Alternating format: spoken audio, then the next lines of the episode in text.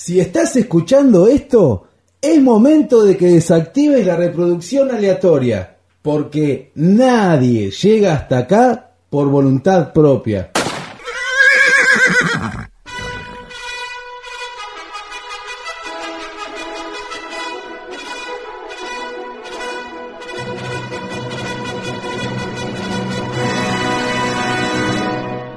A caballo regalado, no, se le encarga el delivery. Un podcast donde no se escuchan sugerencias. A caballo regalado, no se le cambia la montura. Si llegamos hasta acá torcidos, ¿para qué tentar al destino? A caballo regalado, cada maestro con su librito. Marco Sanzana y Juan Espíndola, un estandapero y un mentalista encerrados en una cabina telefónica, hablando con señas de lo que más les falta, cultura escénica y sentido del humor.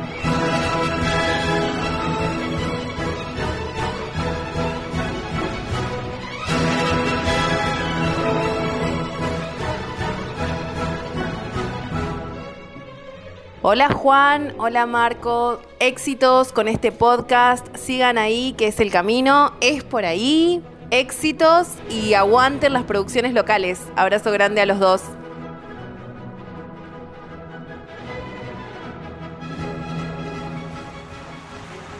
Marco, ¿te falta mucho? ¿Qué estás haciendo? ¡Estoy bañando! Apurate, querés.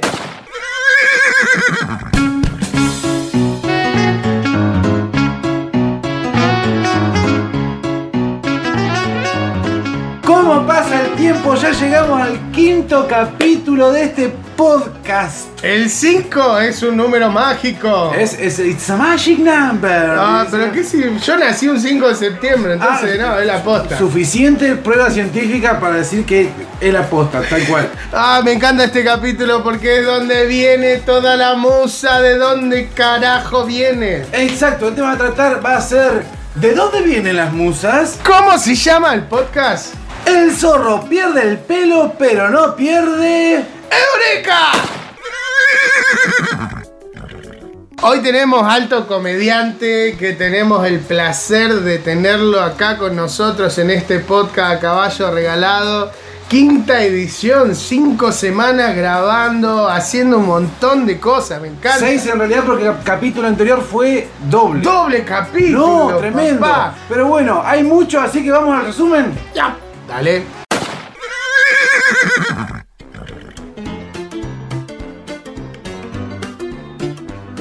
Arranco muchas veces diciendo, una de las cosas que más me preguntan es si yo no puedo jugar al casino y ahí lo engancho con un juego. Buscando las letras, analizando las letras de las canciones, comparándolas, es un recurso de Voy hablando solo como viendo cómo lo puedo presentar. Bueno, ¿qué tal? Buenas noches, ¿cómo están? Y me con-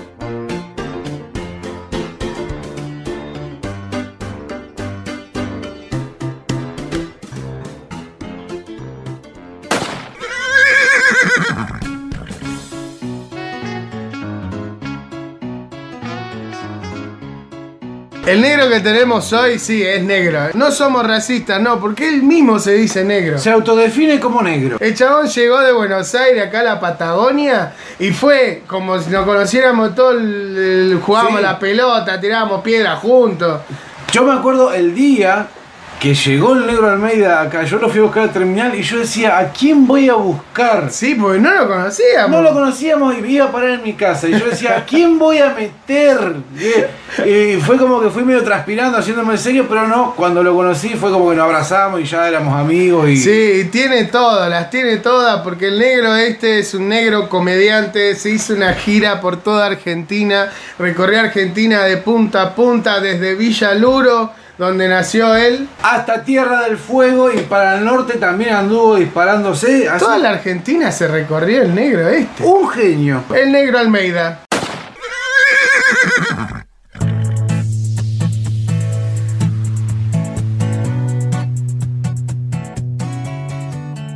Bueno, ¿qué tal? Muchas gracias por este espacio acá en el podcast de mis dos hermosos pelados chubutenses de Treleu que tuve el placer de conocer y actuar con ellos al lado. Mi nombre es Martín Almeida, para que esté del otro lado, que no me conozca.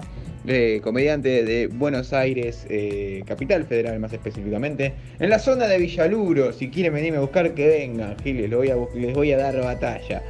Nada, eh, aprovecho este espacio para contar mi experiencia sobre la temática que tenemos en este podcast, que son los las musas, ¿no? La musa inspiradora, la musa, la musa y, y provolone, la musa y morrón, la, musa que, trae estas ideas eh, de las cuales deriva el humor, de las cuales derivan los, chistecitos que hacemos. Eh, a mí, el que no me conozca puede buscarme ahí en las redes, va a ver que mi, que mi tipo de humor eh, es disruptivo, tal vez contra, contracultural, más a lo político, siempre me gustó el humor político.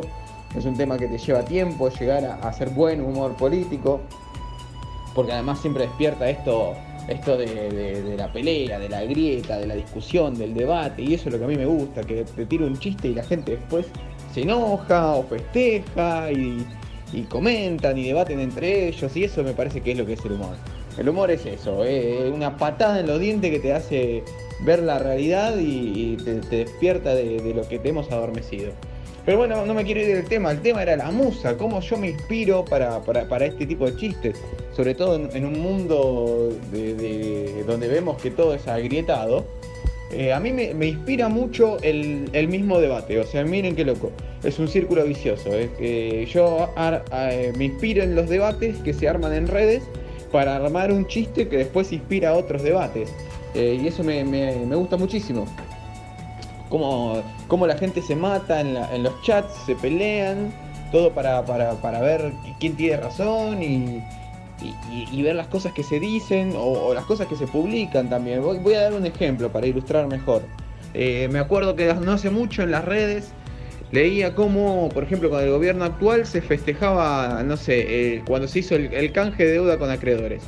Eh, que algo positivo que tuvo este gobierno, dentro de todo, a pesar de haber tardado un montón en hacerlo, pero había logrado un, canje de deuda sin, quita, pero bueno, un canje al fin, pateando todas las responsabilidades para más adelante. No voy, voy a poner técnico en esto. Pero lo que me causaba gracia, y es lo que a mí me inspira a mis chistes, era cómo los fanáticos salen a festejarlo como si fuera algo propio, como si lo hubieran hecho ellos. Eh, como si hubieran ellos intervenido en la negociación, como qué bien, lo hicimos, sí, lo hicimos nosotros, canjeamos la deuda. Y, a mí eso me despierta un chiste, eh, eso me... Porque veo esa imagen y me parece súper irónica que alguien festeje algo que no realizó, que lo realizó otra persona. Y ahí te viene el humor, ¿no? O sea, que vos festejes algo que, vos, que no hiciste, que hizo otro, como mirándolo desde lejos, es como que pienses que te cogiste a una rubia hermosa mirando una porno. No tiene nada que ver. No hiciste nada. Simplemente estás de espectador. Bueno, de eso mismo a mí me, hace reír mucho.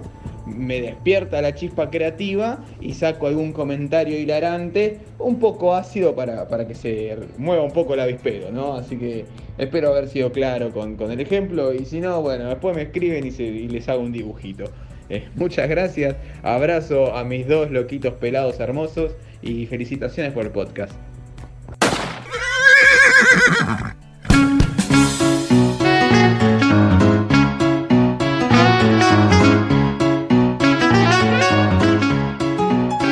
Algo que él marca, me llamó la atención, estar atento a los debates.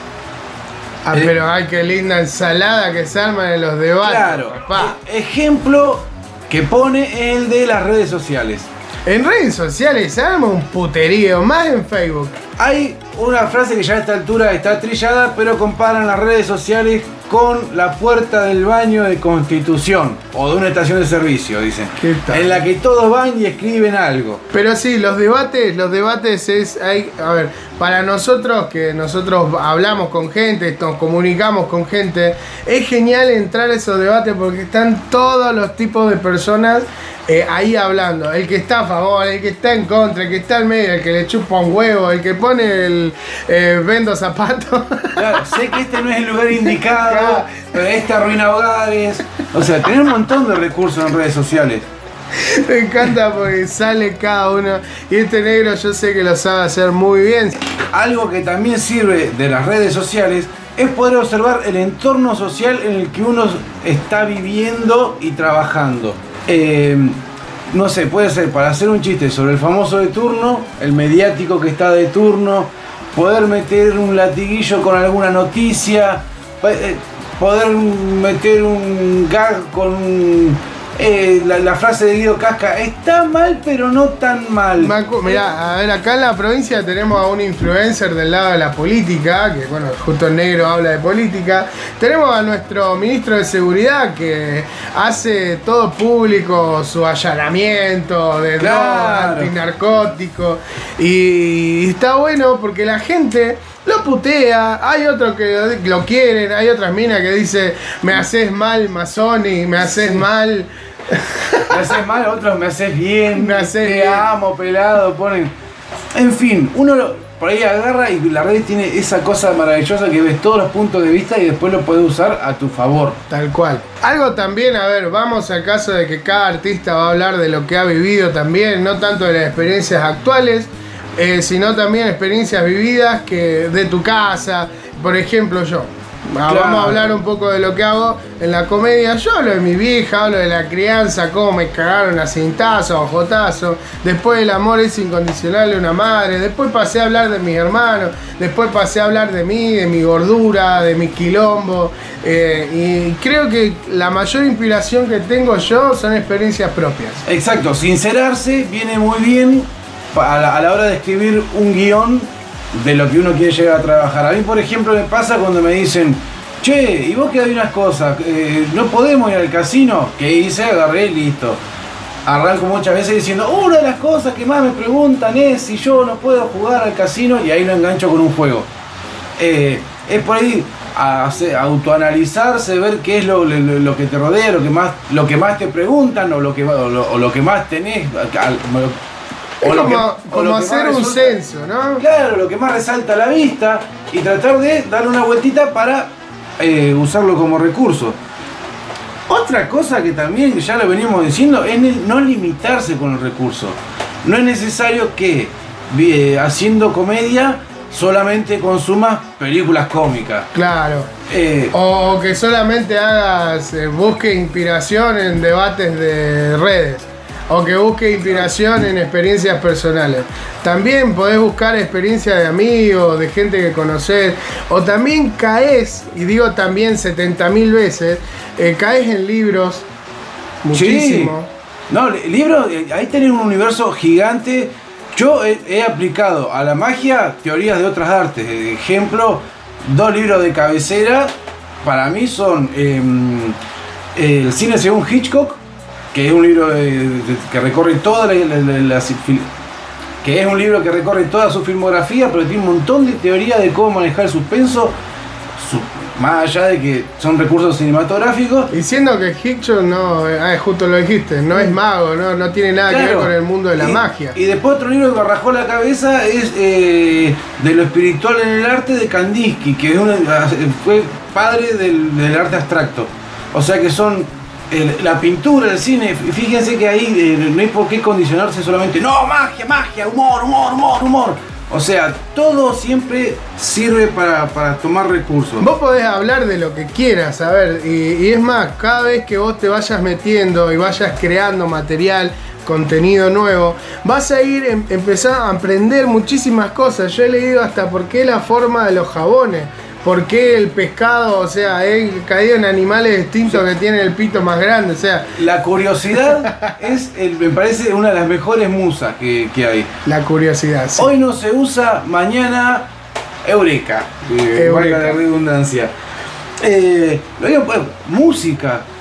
Eh, vos, tenés monólogos por lo general siempre con el tema que está de moda. Buscando las letras, analizando las letras de las canciones, comparándolas es un recurso de, la comedia que varios usan. Comparando letras de antes con letras de ahora, está buenísimo. Siempre va a sacar una risa. Sí, otra cosa que yo uso mucho, más ahora en cuarentena, que por ahí como que me sobra más, más el tiempo, trato de escuchar entrevistas. Por ahí no, no sentarme a mirarlo, porque bueno, por ahí sí tengo más tiempo, pero tener de fondo entrevistas ya sea con eh, historias de vida eh, y de, de- de otro artista que por ahí capaz que no comparte la misma disciplina, pero por ahí encontrás algo que te inspira y decís, ah, Neolans al final, a los cuatro años, viajó al parque de la costa y terminás con una historia que decís, ah, listo, voy a hacer con la montaña rusa. ¿Eh? No, la idea viene siempre de donde menos uno se la espera. Y es lo mejor eh, tratar de estar siempre con las antenitas abiertas. Tengo una pregunta para vos. Sí. ¿Cuál es el lugar en donde la musa se repite constantemente? Ah, a mí me gusta caminar. Caminando. Oh, yo camino y es como que salgo con la cabeza en blanco y siempre vuelvo con alguna idea. Bien. Y por lo general eh, suelo mandar mensajes a los gritos pelados diciendo, tuve una epifanía o ese tipo de... Pues no en ese tono. ¡Es todo una epifanía! grito contento. Nunca me he olvidado una vez que agarré y, y dije, necesito diarios, porque había visto un local. Bueno, ahí tenemos un ejemplo. Vi un local que estaba cerrado, era una juguetería que cerró. Y estaba todo, como todo local cerrado, lleno de Empapelado. empapelado de diario. Pasé caminando una noche por ahí y dije, ya está, vamos a predecir algo del diario. Ah. Y, y- y bueno, y ahí fue como también busqué un montón de recursos que ya tenía más o menos visto, le busqué la vuelta y pumba, listo, hicimos una rutina en torno a eso. A mí el lugar donde mayormente salen todas las ideas y es el lugar que me encanta que yo le digo mi oficina, Sí. es el baño. Yo me siento en el baño, por más que no tenga ganas de ir al baño a hacer mis necesidades, a ver, a- a- estoy muy correcto hoy, ¿no? A cagarme, eh, caigo ahí y agarro el celular o me voy con una libretita, anoto, escribo, borro, eh, me limpio, ah, no, la libretita no. Mirá, hay algo que se nos está pasando, hay que anotar todo. Ah, es verdad. Ay, anotemos, no, que no se nos pase por alto. La de ideas que se nos han pasado, porque en el momento decís, sí, me la voy a acordar. Eh, es una idea, pero tremenda, sí, Sí. sí, sí, y después se te olvida. Chao, otra, no, esto es una, una idea tonta. Y después resulta que no. Volvemos a lo que hablábamos la otra vez de la idea millonaria, que uno tiene tres ideas millonarias en el año y, y la, la descarta por tonta. No hay ideas tontas, pero bueno. no, no, tal cual. hay que anotar. Hay que anotar. Yo me acuerdo cuando empecé el curso de stand-up, el profe que tenía, Seba, me decía, anotá todo, anotá todo. No, pero no me parece gracioso, no importa. Porque en este momento vos lo anotaste por algo y más adelante con la experiencia, con los shows encima, con toda la parte ya escénica armada, ese chiste va a madurar y le vas a encontrar una vuelta y la vas a romper. Y aparte, y aparte, em, bueno, el, lado mágico también, practicar, por más que vos digas, no, yo esto, este, este juego no lo voy a hacer nunca, practicalo, hacelo y después si querés encajonalo, pero primero practicar, ganar técnica para que después el de mañana tengas más recursos. Eh, Vas al comediante también, yo hay algo que hago mucho es estar en el baño cuando salgo de bañarme, así desnudo totalmente, una, em- una hermosa imagen para que le quede a usted en su cabeza, y, y me pongo en el espejo y me pongo a boludear. Me pongo a hacer los monólogos, me pongo a hacer los chistes y me sirve a mí, ¿por qué? Porque uno se va como retroalimentando, se va escuchando Claro. y va sumando más Bueno, ideas. es lo que me pasa a mí cuando camino. Camino de noche, la, la realidad, disfruto la soledad porque el que me ve de frente cruza de calle, porque ando, ando solo de noche. Con la gorrita, Claro, todo caminando, negro. Sí, todo de negro, y- o- ojeroso, ella era re tétrica. No, pero ando todo de- ando caminando y, y- y justamente tengo que decir, vos, por ahí voy hablando solo, como viendo cómo le puedo presentar, bueno, ¿qué tal? Buenas noches, ¿cómo están? Y me contesto solo y pienso en cómo puede llegar a reaccionar el público, pinta y flauta, y ahí es donde uno lo va armando. Tengo que confesar algo. Dígalo. Una de también mis musas es caminar en el centro cuando tengo ganas o estoy por ahí a la mañana eh, y escucho a la gente.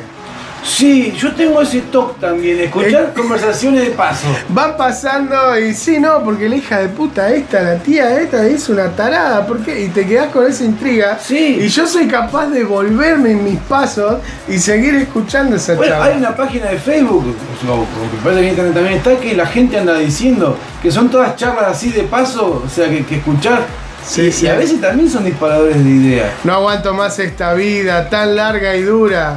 José, 10 años. Claro, viste que. eh, Podés decir, no te la puedo creer, esas son salidas geniales a veces. Me encanta, me encanta escuchar a la gente. Soy. A ver, no es de chismoso.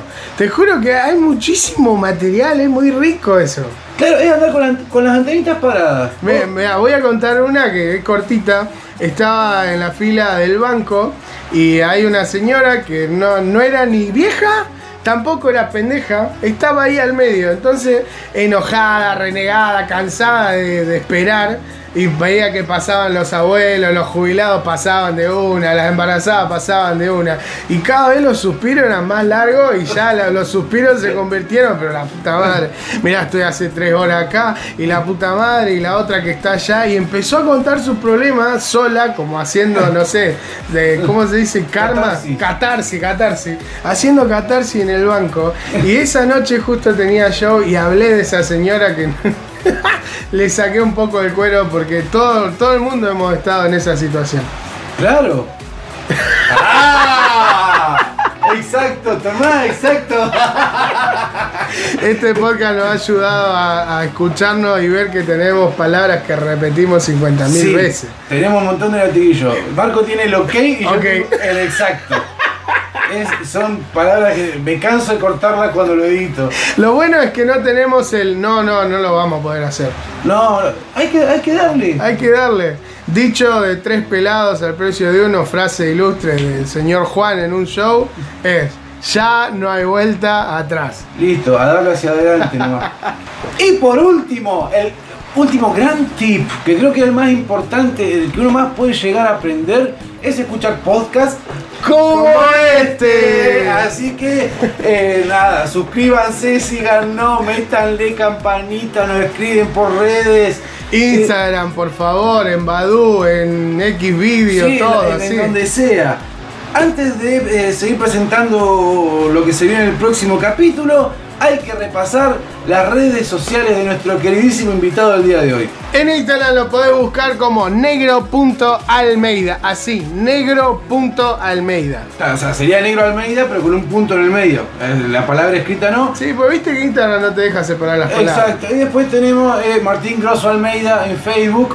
Y. Síganlo, síganlo y se van a cagar de risa. Hace muchísimas cosas, toda la semana está subiendo constantemente Sí, material. hace un informe muy bueno. Es, es genial, eh. Sí, yo sí. creo que es mejor que cualquier noticiero que escuchás en No, toda Argentina. Te, te, te ubica el contexto histórico, todo. Como debe ser. Como debe ser. ¡Te amamos, negro! Bien, y por último, ¿qué tema vamos a tratar en el próximo capítulo? Eh, es un tema que a nosotros nos costó mucho aprenderlo. Sí, y que nos seguimos aprendiendo Y encima. claro, nos damos unos ponchazos más o menos. Cada vez que pasamos hambre nos replanteamos esto. ¿Cómo venderse como artista? Ay, qué tema. ¿Quién nos vendrá a visitar a esta cabina telefónica? Ah, no sé, no sé, no sé. Pero bueno, pese al, a la calor, dijo, adentro de este habitáculo donde todos hacen llamadas. O sea, ahí nos está avisando el vecino que ya están los choris. Sí, estamos haciendo chorizo dentro de la cabina telefónica, así que hasta acá llegamos y nos vemos en el próximo capítulo. Mi nombre es Marco Sanzana El mío Juan Espíndola. y esto es A Caballo regalado.